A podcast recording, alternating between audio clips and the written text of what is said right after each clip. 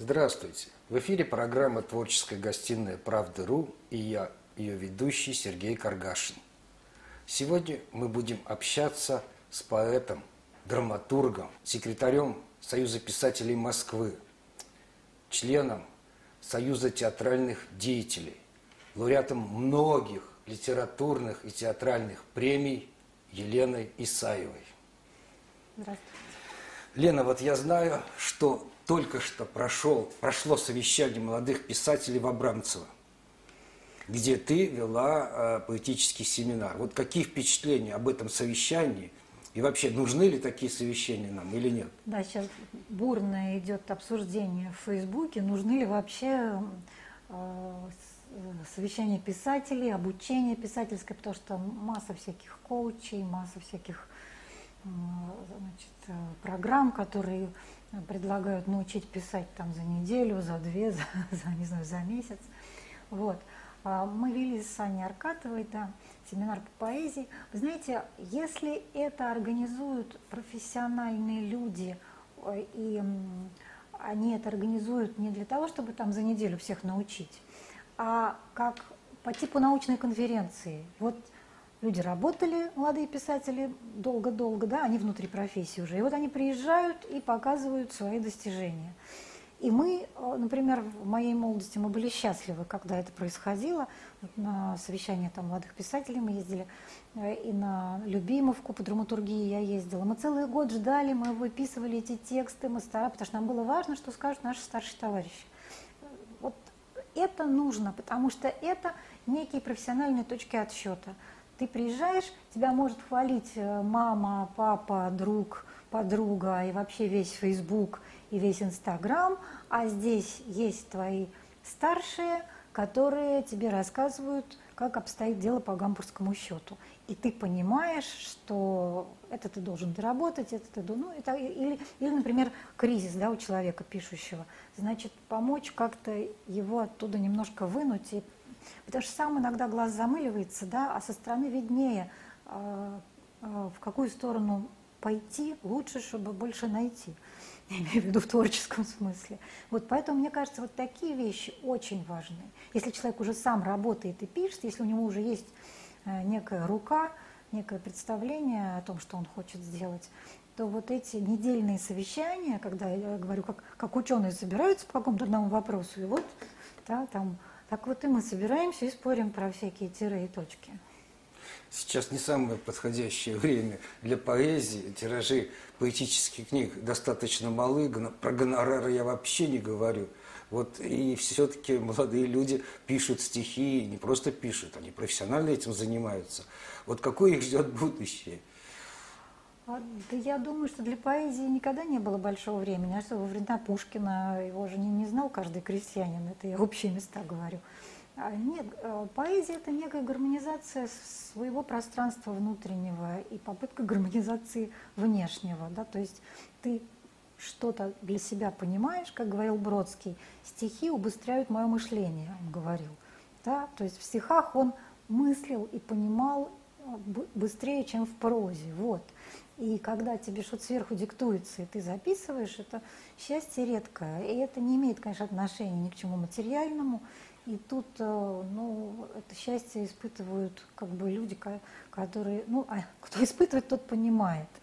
А, конечно, поэты не живут на свои стихи. Конечно, они живут... Э, Недавно была презентация альманаха «День поэзии» в Большом зале Центрального дома литераторов – зал большой, на 440 мест, а э, было чуть больше 100 человек пришло. Это с учетом того, что 150 авторов этого альманаха. Ну, Сергей, тут еще вопрос о, о том, что писатели, они не хозяйственники, не менеджеры, не пиарщики, они не умеют. Это другая профессия. Если бы их кто-то грамотно распиарил, зал был бы набит битком. Просто они, ну, ну это, они совершенно в этом смысле не защищены. А потому что прагматичные люди ча чаще всего в поэты Ну хорошо, а союзы писателей, которых у нас достаточное количество. Союз писателей живут очень сложно, очень бедно, очень трудно. Вот сейчас, когда, может быть, наконец, э, под эгидой ассоциации писательской как-то все соединится. Который дай, возглавил Сергей Шургунов. Да, и дай бог Шургунову как-то наладить эту жизнь и привлечь к э, нуждам писателей внимание, может быть, станет чуть легче. Писатели абсолютно, они как дети, они совершенно беспомощны в этом смысле. Ну, настоящие писатели, они интроверты все, они не умеют общаться с социумом, в отличие, э, скажем так, там, от других, например, от союз кинематографистов, которые настроены на внешнее как бы, общение, да, и если у тебя нет характера, ты не сможешь быть режиссером, ты должен идти как капитан управлять кораблем. Писатель дело очень тихо, одиноко, поэтому здесь э, им, им трудно. Лена, у вас э, семь поэтических книг. Э, ваши стихи переведены, ну, буквально, я не знаю, на английский, э, немецкий, французский, арабский, китайский, иврит и далее по списку. Вот, то есть вы состоявшийся поэт, у вас много именно чисто литературных премий. И вот вы совершаете такой поворот в своей творческой судьбе, все-таки обращаетесь в сторону театра. Э, пишется сценарий вот, по, по вашим э, спект... ваши спектакли идут ну, во многих городах России, за рубежом. У вас много Но я очень. в какой-то момент перестала умещаться в лирическое высказывание. Мне нужно было, чтобы как-то люди поговорили с друг с другом внутри моих текстов.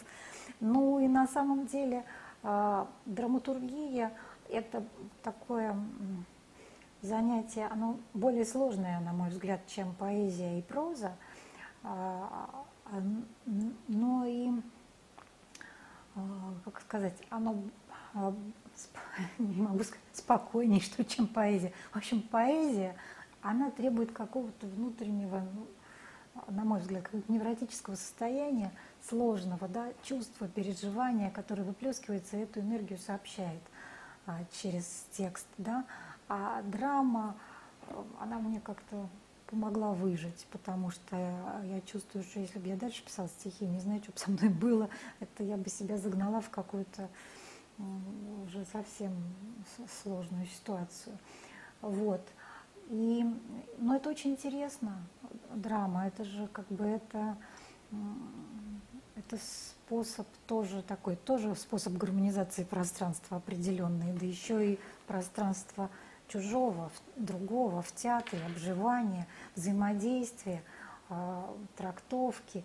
То есть здесь, к сожалению, не все зависит от тебя, как в поэзии, вот, а, потому что иногда смотришь спектакль, я уже это много раз говорила, и думаешь, это все я написала так хорошо. А иногда смотришь тот же, ту же самую пьесу, думаешь, это все я, вот эту пошлость, вот этот ужас. Совершенно ты тут зависимый человек, но тем не менее это большое счастье. И мы создали сейчас с, с драматургом Ольгой Михайловой а, цех драматургов, а, потому что мы считаем, что это такой же равноправный цех в театральном процессе, как и цех, там, я не знаю, э, постановочный, цех гримеров, цех там, я не знаю, световиков и так далее. Один из, в общем, ну, основополагающих, да, пока драматург не напишет, в общем. Какие главные цели и задачи цеха драматургов? Объединить талантливых людей и как-то вместе попробовать э, помогать друг другу. Вот сейчас мы благодаря а, фонду президентскому вот, э, культурных инициатив а, мы проводим а, конкурс цеха драматургов до, до 31 я думаю, что продлим декабря и чуть дальше, наверное, он будет. Правда, там ограничения 40 лет могут присылать на конкурс пьесы – сценарии а, люди могут присылать синопсисы и даже небольшие заявки. То есть, если это будет вдруг интересная какая-то история, то мы, может быть, тоже ее отберем. И мы, значит, будет там где-то около 15 участников, половина Москва, половина, значит, не Москва. Не Москва будет заниматься онлайн. А, и по итогу это бесплатное абсолютно занятие. Я вообще считаю, что учить надо не, не за деньги, а бесплатно, потому что тогда ты можешь набрать ровно тех, кого ты хочешь действительно обучать, на кого ты хочешь тратить время. Потому что когда история платная для а, людей, они приходят все, кто может заплатить, и ты не имеешь возможности отказаться с ними заниматься, а в то же время ты понимаешь, что ну, ну, не будет из этого человека писателя. И как бы, ну, это тяжелая ситуация. Я люблю, когда а, можно отобрать себе учеников самим. А, вот. И они будут заниматься у нас в семинаре. А, Оля Михайлова, Александр Железцов и я, мы будем вести семинар. И к, значит, к сентябрю мы выберем 8 работ, сценариев и пьес. Устроим такой микрофестиваль, на который пригласим и театральную и кино общественность, продюсеров, режиссеров, э, литературоведов, э, театроведов. Вот. И из этих восьми выберем пять, которые получат по миллиону а, на продвижение своего проекта. Если это пьеса, то это значит, постановка в театре. Конечно, это не очень большие деньги для постановки, но хотя бы туда будет что-то заложено, там гонорар автору, режиссеру, там какие-то. Ну, в общем, театру все равно подспорье, поэтому театры легче откликаются на а, такие современные пьесы, которые приходят уже с приданным. Вот. А если это сценарий, то значит это будет ну, какая-то кино, киностудия будет заниматься, которая, которой понравится этот сценарий, будет заниматься подготовкой к питчингу, тизер, там, презентация, ну, в общем, вот такие, вот такие вещи, которые как-то немножко помогут а, ребятам талантливым э, себя как-то проявить в, в нашем сложном мире.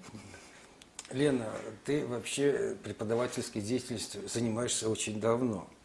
И это и литературная студия. Ну, не совсем преподавательская. При Бауманке ну, вот да, раз, потом да, да, э, Щукинский институт театральный. Здесь э, ты это... преподаешь драматургию. То есть да. у тебя уже опыт общения с молодыми людьми, как бы э, передача э, опыта своего, накопленных знаний каких-то уже как бы все это есть.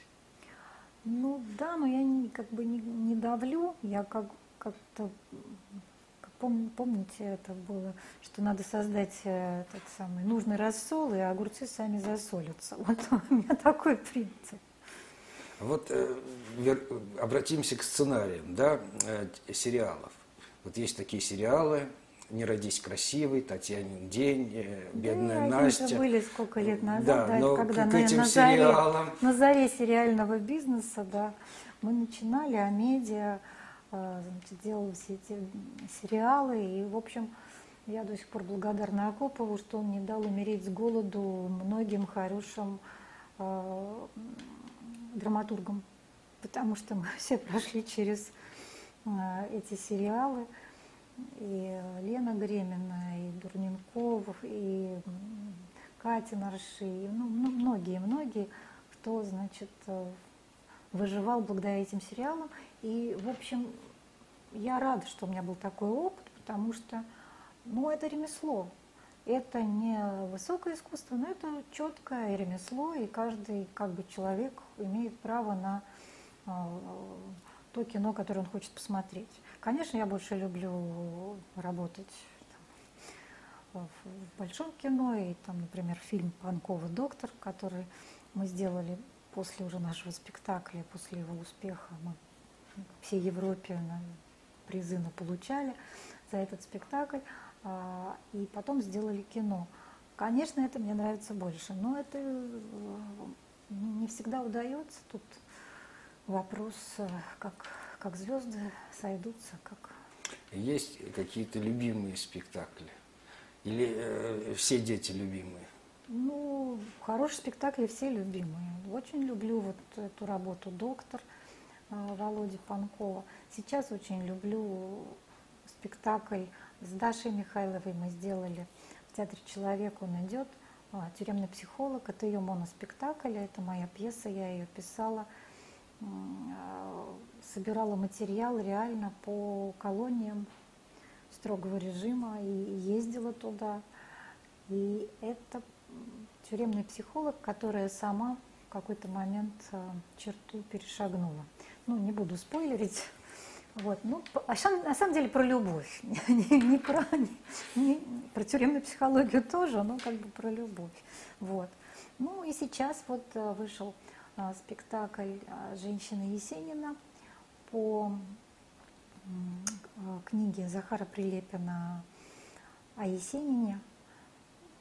Очень большая, серьезная работа, очень такая... Твоя роль какая в этом а, ну, спектакле? Я делала пьесу по этой книге. Инсценировка, пьеса – это все твое? А, да, ну, взгляд как бы на Есенина, естественно, Захара, потому что отталкивалась я от книги. А, вот. И, ну, по-моему, получилось. Когда была премьера? Премьера была 3-4 декабря. Ну, весь месяц премьерный, правильно? Ну, да, да вот и вчера была, тоже мы играли спектакль. И, то есть все равно это все равно мы выходим, еще выходим на поклоны. Что считать премьерой, когда автор и режиссер еще выходят на поклоны, а потом уже они не выходят, когда не премьер. Сегодня будет, завтра будет. 23-го, а, будет еще 28-29 декабря и 9 января. Приходите, всех зову, потому что а, я не хотела называть женщиной Есенина, но театр решил, что такое название, как бы, наверное, больше ближе женскому сердцу, которое ходит в театр. Вот. А на самом деле а, мне показалось, что пьеса получилась про, про Есенина, который гибнет и пытается, и пытается не утянуть за собой этих женщин, потому что он свою судьбу понимает, она роковая. И вот ну, многие Э, спорят говорят о том, что он ужасно с ними поступал, всех бросал. Он, с одной стороны, пытался, э, пытался за эту любовь э, зацепиться и удержаться, а с другой стороны он понимал, что их надо отпускать и уходить, потому что он идет своей дорогой, а им надо там, растить детей, жить дальше и так далее. Вот. И это вот такая такая диалектика его судьбы, она, конечно, очень тяжелая. И там еще есть эм, линия матери. А, это известный факт, значит, у Захара есть в книге, что мать изменила отцу, когда ему было 8 лет, Сергею, и он очень долго не мог ей простить. Ну, практически вот, э, ну, то есть они, конечно, общались, и все, он к ним приезжал, но внутренне вот это ощущение как бы покинутости в детстве, когда она уехала на какое-то время в Рязани, там родила сводного брата, а, оно, конечно, сильно на него повлияло. Я, я не хочу сказать, что если бы она не изменила отцу, то Есенин бы остался в Константинове, тихо женился и ходил с удочкой, значит, на Аку. А, конечно, нет. А, но какие-то вещи там в нем, безусловно, это затронуло. Вот, я очень благодарна в этом, а, вот и пользуясь случаем, хочу сказать, что я очень благодарна Эдуарду Боякову, который этот проект инициировал. И я также очень благодарна Владимиру Кехману, который дал возможность довести его до конца. И не только дал возможность, а и просто сильно включился. Ну, вы знаете, что в Амхате произошла смена руководства. Бояков ушел, пришел Кехман, а мы как раз были на выпуске. И Кехман включился, и выпуск этот состоялся, он очень помогал. Вот, поэтому, как бы там ни было, чтобы какие бы ни были у нас там в жизни сложности, перипетии и так далее – главное все-таки, чтобы выходили спектакли и, и как-то Особенно такие спектакли, да, это ж да. Сергей Есенин, это знаковая фигура для России. Да, очень хороший актерский состав. Катя Волков играет Дункан, а, Алиса Гребенщикова Райх, мать играет Стриженова Екатерина. Какой звездный состав. Да, по, и, а, очень хороший мальчик, 23-летний, совсем юный. Есенин. А, играет он его и молодого, и уже как бы и уходящего от нас, да, берет всю эту палитру. Андрей Вешкурцев – это просто открытие. Надо будет обязательно да. пойти. И Да, посмотреть Эдуард в нем увидел спектакль. вот это и попросил его взять на роль. И Галя Полищук, конечно, сделала просто режиссер Галина Полищук. Она блистательный режиссер, евро- европейский. Она работала в Риге, она сама из Латвии. И ее и Лемон хвалил в свое время, этот знаменитый, который написал постдраматический театр, книжку такую. Вот. И, в принципе, она в Европе много ставила, и вот сейчас она поставила здесь. Очень сложный был материал для постановки, такой м, клиповый, там не, не прямая как бы линия выстроена, ну, история, а такие пазлы складываются немножко, и э, весь эм, как бы психологизм, он строится, и как бы вывод строится вот на, на таком, на собранном внутри каком-то ну, каком-то нерве, который человек должен сам прочувствовать, вместе с Есениным пройти. Мне кажется, получилось. И я очень благодарна за это всей команде и Мухату, и Захару в первую очередь, что я поработала с его книгой. А, вот, что еще? Лена, вот я где-то прочитал, что вы, когда рассказываете своей профессии, и вы говорите, что драматургия – это, в общем-то, математика.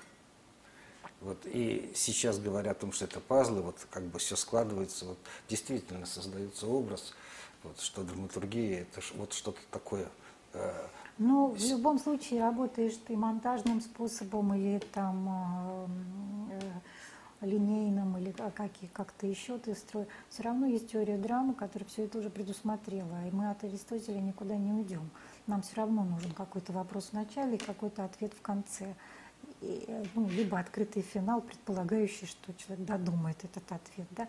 Но это устройство драмы, оно как бы пока никто нового ничего не придумал. Хоть Ну, и еще существует постдраматический театр и все прочее. тоже, да. да? Но мне кажется, что а, даже устройство той драмы, которая а, ну, обходится без слов, например, все равно это некая история, которую человек должен прочувствовать, прожить и, и либо а, на себя примерить и подключиться, либо отторгнуть. Тут законы восприятия, они работают, как и в Древней Греции. Лена, как происходит сам творческий процесс? Надо уединение, чтобы никто не мешал, телефон отключен, я не знаю, чашечка кофе. Вот э, как, как вообще это происходит, сам процесс? Да это было бы идеально, но поскольку, а, поскольку надо было как-то растить ребенка, ко- кормить, значит, семью, муж научный сотрудник, сейчас, слава богу, получше с этим, а в 90-е было похуже, и как-то, в общем, всегда была какая-то другая работа подъемная. Вот, поэтому уединение, в общем, сильно не получается. И как бы, ну, я стараюсь, конечно, писать, эм, сосредоточившись, когда уже все, например, улягутся, да, там в 11-12 ночи садишься и начинаешь уже как-то, да, чтобы уже ничего, ни телефон не звонил, ни... Да, ну, а, конечно, конечно, это все сложно в наше время. Это раньше можно было в поместье, да, уединиться и писать романы. Сейчас, заметьте, романов очень мало. И даже те, которые есть, они, в общем, конкуренции-то не выдерживают с нашей великой русской литературой. Очень немногие. Ну, может быть, «Свечка золотухи», двухтомник огромный. Да, это действительно, ну, он сидел в деревне и писал 12 лет. Понимаете? Кто его кормил эти 12 лет? Ну, он был уже знаменитый сценарист, он же мусульманин, там еще какие-то фильмы, он уже как бы был признанный сценарист серьезный. Ну, и жена его, которая просто декабристка и хотела, чтобы этот спект- э, роман вышел, а, а, Лена Лобачевская прекрасная, она, конечно, тоже этому содействовала. Ну, вот он и вышел. К сожалению, после его выхода сразу Золотуха умер. Вы знаете, как будто миссия выполнена. Вот. Лена, а сейчас что ты пишешь? Сейчас очень интересно, я пишу сценарий документального фильма про Кнебель. Это тоже грант. А, И а, кинокомпания а, Феликс Фильм а, продюсер Екатерина Романова а, совместно с ГИТИСом, ну, то есть ГИТИС как партнер выступает в этой истории, вот они осуществляют такой проект под названием «Сын Станиславского».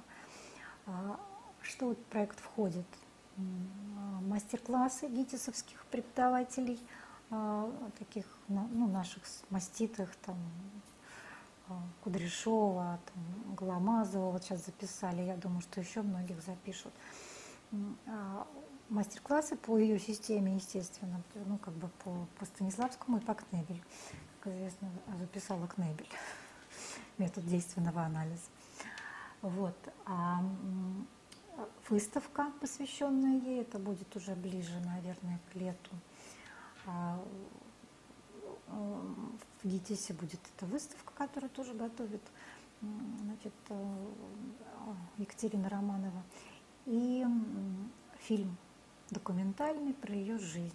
И вот я сейчас э, значит, работаю с музеем МХАТ, с Бахрушинским.